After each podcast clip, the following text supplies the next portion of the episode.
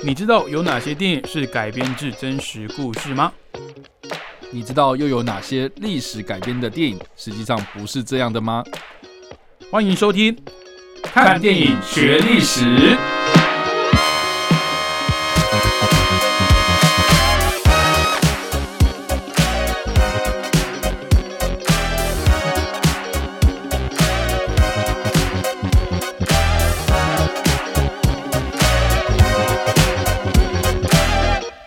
Hello，各位听众们，大家好，欢迎收听《看电影学历史》，我是主持人伟杰。我是主持人叉叉 Y。好，那今天要进入到我们十二月拿破仑专辑的第二集哦。嗯，那其实，在上一集上个礼拜的节目当中呢，我们有跟大家聊到，诶，这个拿破仑，你要认识拿破仑之前呢，哦，或是你要看这一部 在啊、上个礼拜哦，十一月二十四号上映的这一部拿破仑电影之前呢，你可能要先小小补充的一下背景知识哦，就是在一个法国大革命的背景下呢，这个拿破仑才可以得以崛起哦。那为什么会发生法国大革命？那叉叉 Y 在上个礼拜也帮我们大概简单的梳理了一下哦，就是其实最大的问题就是民不聊生嘛。法国当时政局非常的动荡。那为什么会政局动荡、民不聊生呢？就是他们的财政出了状况。那原因很多、哦，包含他们哦在法国大革命爆发的前几年去资助了这个美国独立战争，去支持美国独立。那为什么要支持美国独立？因为它是英国的殖民地。那他们跟英法之间的纠葛呢，当然不只是在那个期间哦，他们已经前前后后纠缠了几百年的。然后就是在那个时间点，法国它的财政状况撑不下去了，所所以才迎来了法国大革命。那当然中间呢，他们的国王啦，跟他们的一些平民阶层，试图想要用共和的方式去解决争端，但是后来也是因为出了一些状况，所以不了了之了。那详情哦，请见上集哦。那强烈的建议大家，如果还没有听过我们上一集第一集，我们介绍拿破仑崛起的那个大背景哦，法国的那个时代背景的话，赶快拿起手机搜寻看电影学历史的 p a c k a g e 上面都有完整的节目内容哦。好，那今天呢，主要还是要回到我们的这位主角拿破仑的身上哦，去介绍他。我们说他是在这个背景下崛起的，诶，那要怎么崛起？我们都说，在这个混乱的时代哦，特别容易出这些英雄哦，特别容易出这些改变时代走向、改变历史走向的一些重要人物。那我们已经知道拿破仑崛起的背景是在法国大革命的前后哦。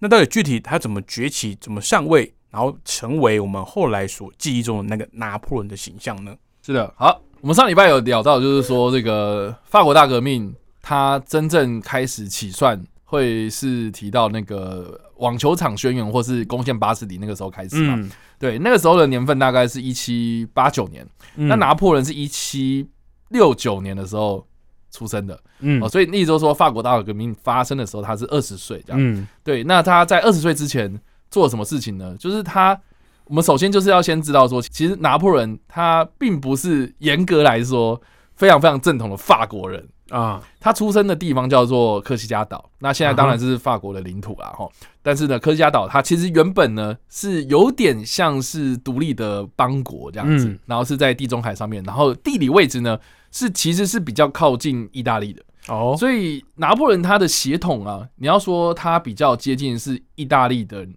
这种，你知道那方面的血统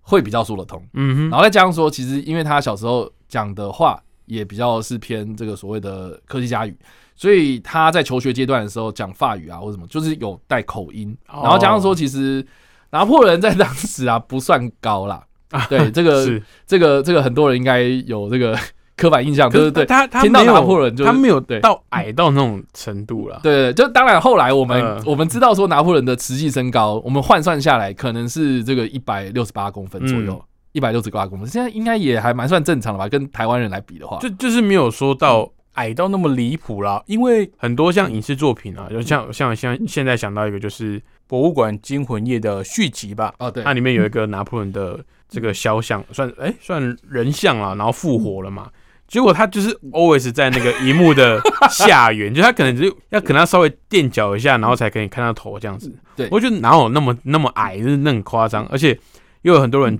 讥讽他说他是就是因为矮，所以才把喜欢戴那种这么大顶的帽哦子之类的、你说他的那个双脚帽啊？之类的，没有啦，就应应该是说会呃，很多人对他印象很矮，有可能就是多半的原因是因为被其他反发的嗯。单位、反法的势力给宣传的。对，就就有点对外宣这样，啊。对，就有点像是在抹黑他这样。但实际上他是一百六十八公分嘛，就是嗯。也没有矮到哪里去啦，就对这样子。对，对对，但相较之下，对于这个比较本土的这些法国人来说的话，他的身高确实是不是这么的出众这样子。嗯。对，所以当时这个在科技家出生的拿破仑哦，他在年少的时候呢，呃，就被他的爸爸就是送去这个法国本土，就是要接受这些发呃军事训练这样。嗯那也要必须跟大家讲一下，就是说这个科西嘉岛也蛮有有趣的一段故事了。哈，就是说科西嘉岛它其实岛上呢经历了一场所谓的 这个独立运动的过程，这样子。嗯，对，那这个又是一个很长的故事，但是简单来讲啊，哈，就是说这个的岛上呢，其实有分成两派啊，一派就是亲法派，一派就是科西嘉独立支持科西嘉独立的一派这样子。嗯哼，对，那拿破仑的爸爸呢，他是比较偏向是亲法派，亲法，比较就是等于是说，哦，科西嘉岛原本是意大利，可是后来被卖给就贱价卖给法国了。哦，所以当时的岛上就是有这样子的立场，然后他爸爸是支持卖给法国，然后是希望说法国能够让我们带来就是、嗯，哎比较进步繁荣这样子。嗯，可是他的妈妈就是非常非常道地的这个科独派这样，科学家独立派对，然后科学家当时的这个独立领袖呢是在这个独立运动失败之后，然后流亡了这样，所以他的爸呃，所以他的爸爸跟他的妈妈两个人那个政治立场是非常非常不一样的。可是这个你知道那个时候还是以这个男权为主嘛，嗯。哦，所以他的爸爸就说不管怎么样，他就是要把他的哥哥跟这个拿破仑哦，这个送到法国去。嗯啊，他的哥哥呢就是比较偏就是呃宗教训练这样，嗯，呃，就是啊，你要上教会学校啦，然后去神学院啊，你未来就是要当教士或是神父这样。那拿破仑呢，我就给你送到军事学校，你就是以后要当法国军人，就这样。对，所以当时大概十六、十五岁的这个拿破仑呢，就离家就来到了法国，然后去嗯接受这个所谓的法国军官的预校。有有点像是一个从文一个从武的感觉，对对对对对对嗯。对，那他就是去上这个预校，这样。对，有点像是我们现在的中正预校，啊就是正式的军官学校那你成为军官之前，对。呃预备学校，就是预备学校 OK 然后在这个预备学校里面就被啊同学们歧视啊，然后笑啊，就觉得啊他是你是矮子，你是外国人，然 后你你嗯又哼你又没有说了很正统的法语，这样，所以嗯。拿破仑那个时候他只能把这个精神就是花在就是说哇我在学校里面过得很痛苦，然后又很想家，怎么办？只好就是苦读这样。嗯他当时遇到一件事情，就是说他底下有很多很多妹妹弟弟这样，所以就是他们家族非常庞大，所以呢，这个爸爸又很老了，所以就等于是说他必须要想办法赚钱。嗯他就听到说，你只要进了这个军官学校，而且是炮兵单位，那个的炮兵的一年薪其实很高哦，所以他就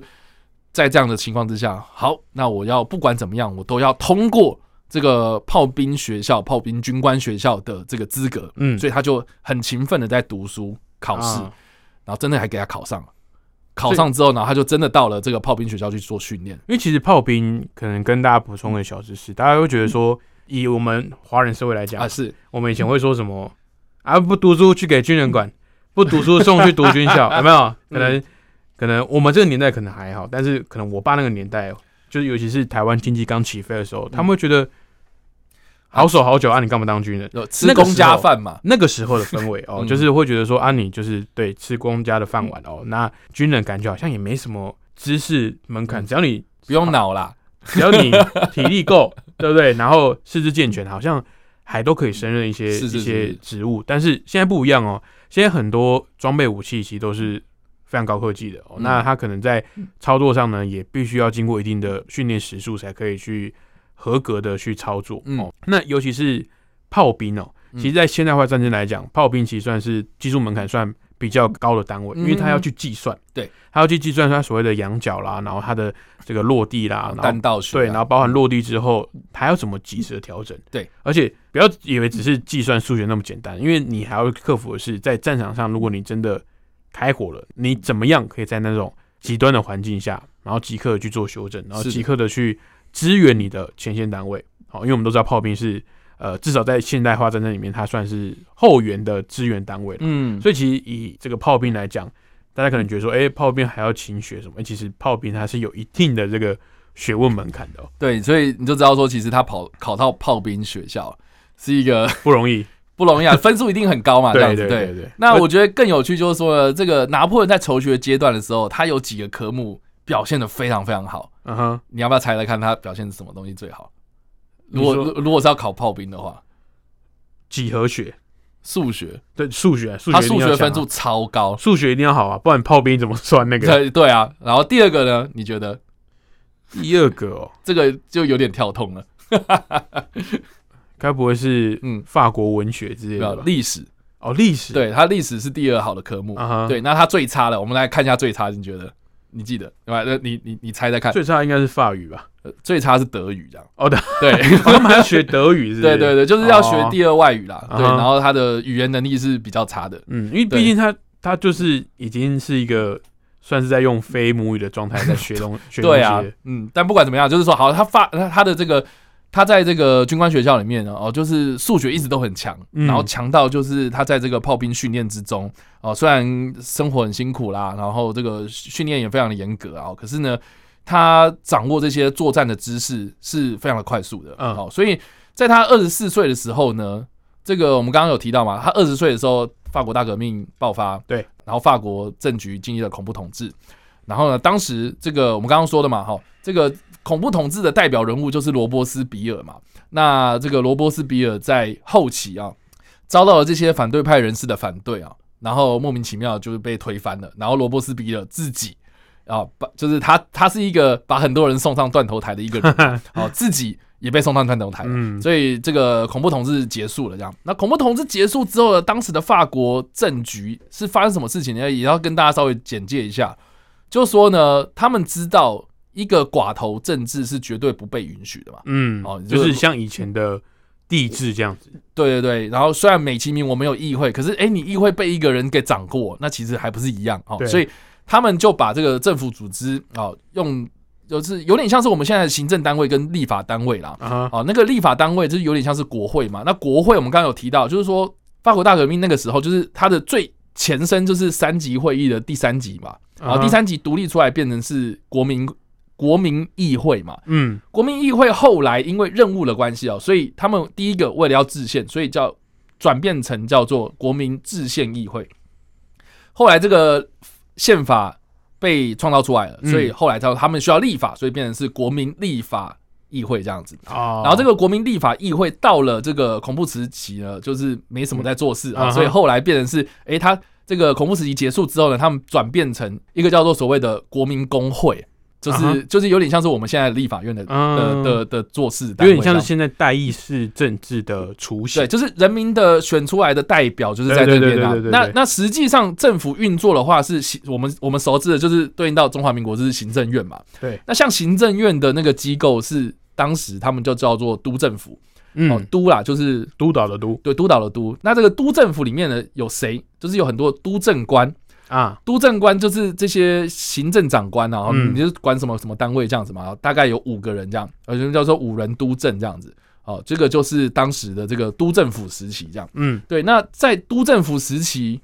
或是在法国最混乱的时候呢，这个内忧外患啊，就是嗯那个时候路易十六被处死了嘛。那被处死之后，这个谁最担心啊？就是这些支持这个国王的就是保皇势保皇。派的人最担心，另外呢，就是说，哎、欧洲除除了法国之外，没有一个是民主国家、哎。嗯对吧、那这些君主国家，他们自己是不是也会很差？就是在那边担心说，哇，这个法国人竟然处死了自己的国王，会不会哪一天我的国民也哪一天起来就是造反，嗯说，哎、法国人可以，我们也要这样啊，哦？所以呢，就是他们也担心，就是这些什么民主思潮啊、共和的思想啊，嗯啊跑到这个外面嘛。所以当时啊、这些欧洲周边的这些国家就组织了所谓的反叛联盟啊，嗯这就是第一次跟第二次的反叛联盟这样。嗯对，那当时发生什么事情？就是说，这个法国国内呢，在这个政政局动荡的状态之下呢，他们开始怀念起这个之前路易十四的时候，法国明明就好好的，结果是你们这些人在那边造反，然后然后结果造反就算了，然后你美其名说什么自由平等博爱，然后结果现在哦。整个国家搞了一团乱，嗯哼那这些保皇之一就趁势的，就是说，好，那要不然我们就是在支持这些外国势力，然后帮助我们复辟这样。所以呢，就有几个反叛的城市哦，他们就联合了外国势力这样子，然后直接就是邀请了当时的英国跟西班牙的船队，然后进来，就是哎、你们要不要帮我们就是这个推翻现在这些共和势力这样子、嗯哦？所以当时的这个法国的南部有一个港口城市叫土伦啊，这个啊土伦城呃，这个土伦呢，它是一个海港城市，有点像我们的高雄。但是啊。我我觉得那个地形它有点像是我们的基隆那种感觉，嗯就是旁边都是山，然后有一个天然良港这样子。是，然后就把这个西班牙的、英国的哦舰队呢，就就说哎欢迎你们进来，然后这些船队就这样开进去，然后住在这边的这样子，嗯。然后这个土人呢就被这些外国势力给进驻了。哇，那那个时候的那个都政府呢，哇，听到这件事情之后，哇，整个就是觉得很担心哦，所以就派遣军队去要把这个土人给收复回来，嗯。就久攻不下，因为。大家知道说那个他们的海军哦，英国跟西班牙海军真的是海军古国哦，对，对，是大航海时代的时候就开始在发展海军了，嗯啊，然后那个时候的这个船坚炮利嘛，到大炮都比大家还要再更先进这样。嗯那、你不管怎么攻，就是这个法国就攻不下来，这样束手无策。然后结果国民工会啊，然后都政府啊，哦什么的，每天都在吵架，然后没有人要管这件事情啊。那个实际上，这个在领导法军的这些人，就是觉得说，哇，一方面哦，这个久攻不下嘛，哦，敌人很强大，呃，一方面这国内的人他们吵架也不两敌我这样，嗯哦，所以就变成是法军也束手无策这样。嗯，在这种状态之下，拿破仑他刚好就是结束了他的炮兵训练，成为了这个炮兵团的少校啊。他是当时是少校，他当时二十四岁的时候就自告奋勇，然后就被一方面就是他提出了一些计划，就是说好，我有办法可以把这个土人收回来，然后呢就好像反正就死马当活马医嘛，就送你去那边哦。所以当时呢，这个拿破仑就在这个土伦这个地方呢就进驻了，这样。嗯这个的土伦战役呢，在这部片子里面呢，其实在这个前半段就已经呈现出来了。嗯。对，那我觉得这部片最大的一个，我觉得比较可惜的地方啊，就是说当时的拿破仑应该很年轻啊，对，二十四岁。可是这个瓦昆菲尼克斯的扮相好像不是二十四岁，对，因为 因为他本人四十几岁啦，对啊，所以好啦，总总之你要知道说那个时候拿破仑非常的年轻哦，然后呢，他毕竟是炮兵单位出来了嘛，所以他就在这个前线的时候巡巡视这些炮兵单位，就发现一件事情，就是说，哦，这个法军的素质非常非常的糟糕，嗯。就是在那边领导的人物，在那边领导法军作战的领的这个领袖指挥官哦、竟然是这个法国王室的前画师，这样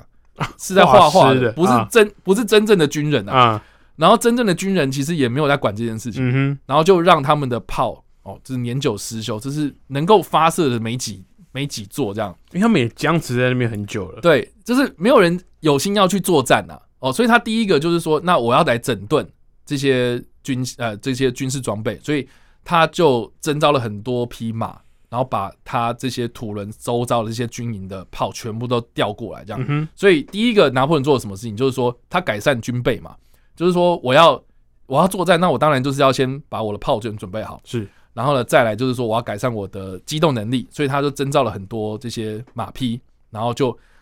把这些这个法军的军备整顿好之后呢，就开始进攻这样。嗯那他也不是直接的去直取土伦，因为他土伦只是一个港口嘛。然后呢，这些外来的军呃，不管是西班牙还是英国，他们就是坐船过来嘛。嗯哦，所以如果你今天拿下了港口，其实这个这场战就是等于是打完了。哦，所以你你不用就是说什么啊，你全部都要全拿，你就是只要专心的把这个港口拿下来就好。嗯好，所以他做的第一件事情就是说，他把周遭的这些港口的哦这个军事要塞，就一个一个把它攻下来。就是你去攻这些军事要要地啦。大家想一看，我刚刚说到哦，土伦有点像基隆，对不对？基隆是什么？就是旁边都是山嘛。对，所以你把什么九份啊、哦八斗子啊、都控制住外木山啊什么的地方全部都控制住来，那基隆港就是在你的视线范围之内嘛。嗯那你就是直接去炮击它就好了。所以大致上就是这个样子，就是说拿破仑就是因为这个样子，就把土伦给收复了，而且收复的非常漂亮，然后还把这些英国的、西班牙的舰队全部赶出去了。啊，所以这个就是拿破仑第一场呃，这崭露头角的一场战役，嗯就是非常非常的精彩。我觉得在这部片子里面也有呈现出来。嗯对。那其实这场战役呢，我觉得它代表了两层意义啊。第一个意义呢是什么呢？就是你可以知道说，其实法军当时军心涣散，素质非常非常差。嗯然后呢，很多的军官其实有时候不是真实的这种，你知道，真正的那种职业军人。嗯哦，甚至是他们对于这种知识啊，哦，作战的知识是非常欠缺的。啊，所以对到到当时的那些可能军事强国，哇，你你你你怎么可能把这种东西然后拿出去对抗？不可能嘛。第二个就是说，拿破仑是一个非常年轻的军官，他接受到的这些知识，想必都是这些非常非常新式的这种作战观念。啊，哦，所以拿破仑加入，其实就对当时的这些不管是基层的军人还是基层的军官来说的话，哦，就是哎、怎么来了一个这么厉害的军呃的这个指挥官，是我们从来都没有遇过的。嗯然后拿破仑又很喜欢亲力亲为，在前线作战，一起带兵这样子冲锋陷阵。那不是站在后面看这样子，对，不是说哎你们就去嘛，就哎你们叫我送死那种感觉哦。所以啊他全部东西都亲力亲为，所以很多人都觉得说哇，我当然要跟就是跟这种人嘛。对，哦，所以当时他就开始巩固了自己的军事实力，然后就返回到这个法国的政坛里面。嗯对，我们在讲这个土伦战役之前，其实我们有提到过，就是呃，法国的国内其实保皇党势力是在崛起的。啊、很多人觉得就是说啊，以前国王就好好的嘛，好、所以当时的都政府面临到另外一个问题，另外一个威胁，就是国内的这些保皇党势力在慢慢在酝酿政变，这样。嗯。哦，所以当时呢，啊、这个在街头啊，哦，甚至是在这个首都巴黎之内啊，就有出现很多那种被煽动的暴民，就开始就是说，我们要打倒都政府，我们要打倒共和派，我们要这个，就是有点像是在作乱这样子哦。啊啊，当时的拿破仑他就打完了土伦这场非常漂亮的战役之后，就调回到巴黎，然后呢，面对这样的一个这个局势的时候呢，这个都政府呃，这个负责驻守在巴黎担任巴黎防务事务的这个指挥官呢，啊，他就跟这个拿破仑讲说，啊，拜托你帮我摆平这些暴民这样子。啊。对，那当时的拿破仑呢，就提出了一个呃条件，就说哦，你要叫我做这件事情啊，他他就说啊，你要叫我回来就是镇压，我我没没有问题啊，但是我有个条件啊、就是请你给我完完全全的指挥权，嗯，就是我不要受你的指挥，他想当正的，对，就是对你不要指挥我啊，你我要做，你就是要全部全权信任我，我交给我做我不。用再请示谁报备什么东西，我就是完全有指挥权这样子。对，所以拿破仑当时做一件事情，就是他就直接哦，把那些当时在土伦准备好的那些炮哦，全部都拉回到那个巴黎里面去，嗯，然后就把这些炮对准这些暴民，就直接开火这样。所以你知道说那那些暴民其实就是手无寸铁的这些平民嘛，对啊，啊，可能就拿着菜刀，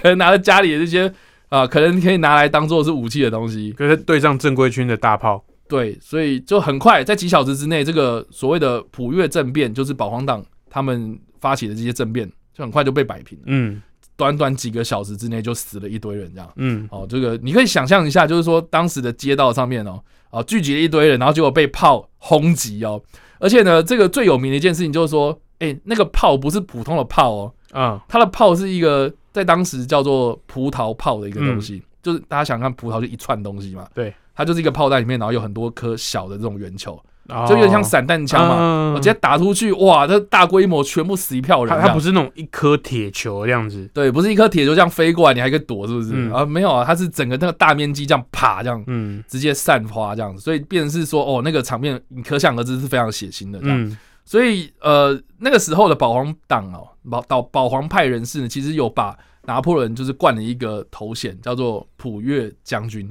嗯，就是因为普越政变那个时候的普越嘛，然后就是说，哎、你这个这个这个暴力镇压哦，你血腥镇压，你这个是一个不道德的一个屠杀嗯。这样子、哦，就是要去抹黑这个人呐、哈、哦。嗯结果拿破仑呢，在看到这个普越将军的时候，他觉得，哎、这个名字听起来还不错，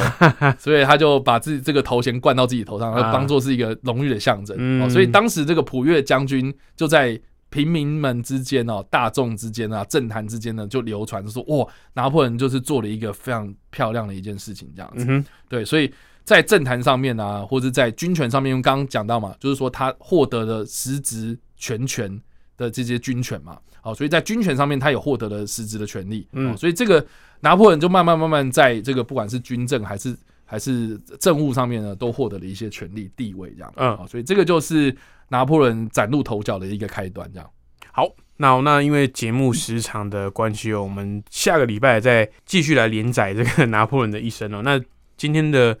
节目呢，主要是在讲拿破仑哦，他在当年法国大革命爆发的时候，他才二十岁左右、哦。那他其实已经是一位炮兵团的军官了。那随后呢，他在混乱之中看到一丝的契机，那随后呢，率领这个土伦围城战役哦，那在大家不看好的状态下，就是异军突起，用他的特别的战术，那也顺利的把受到英国跟西班牙控制的这个非常重要的港口土伦港呢给夺回来。那在当下战役胜利之后呢，他也直接破格被升上了将军哦。那在随后呢，巴黎的这个暴动哦，保皇派、保皇党发起这些暴动呢，也由他来镇压成功哦。史称普越政变。那因为他成功，而且是血腥的镇压哦，保皇派的人呢，甚至给他一个封号叫做普越将军哦。那其实可以观察得出来，在当时的法国的不管是民间哦，还是法国的政权核心，不管是偏共和的还是偏保皇派的，拿破仑呢，对他们而言都是一位越来越重要的人物。那他后来也确实有成为撼动法国政权的一个关键的头号代表哦。好，那我们当然都知道，拿破仑的这个生涯并没有就此就到巅峰了。那我们下一节节目里面呢，会介绍他如何从将军哦，然后到法国皇帝的这个称帝的过程，一路成为欧洲大陆的霸主。好，那这期节目就到这边，非常感谢各位听众朋友的陪伴。再一次提醒大家，如果没有听到上一节内容，欢迎到 p a r k e t 上面去追踪我们的节目，看电影学历史，在各大的串流 p a r k e t 平台上面都找得到。如果想要收听更完整关于拿破仑的，不管是电影还有历史背景的介绍，欢迎透过 p a r k e t 来追踪我们的节目哦。看电影学历史，我们下个礼拜同一时间空中再会喽，拜拜。拜拜。